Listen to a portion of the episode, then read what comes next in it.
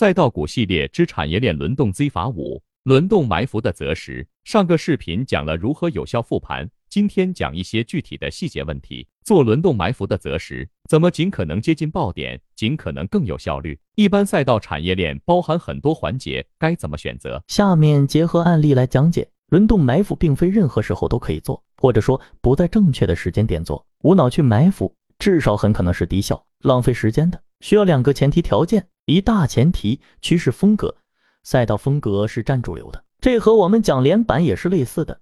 首先，你得识别当下的赚钱效应持续性在哪个风格。如果连板高度不断拓宽，失败票代价很小，都会知道这是大干连板的时机。如果四处和按钮走尖顶。空间打不开，显然至少是要控制的。类似的，当趋势赛道风格是市场上持续性赚钱效应最好的地方，才有可能继续通过轮动拓宽支线的形式来不断扩散赚钱效应。否则，那只能叫做局部行情。